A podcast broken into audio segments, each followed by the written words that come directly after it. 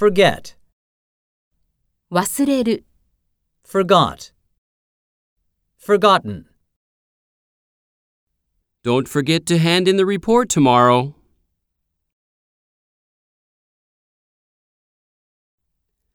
I'll never forget going to school for the first time.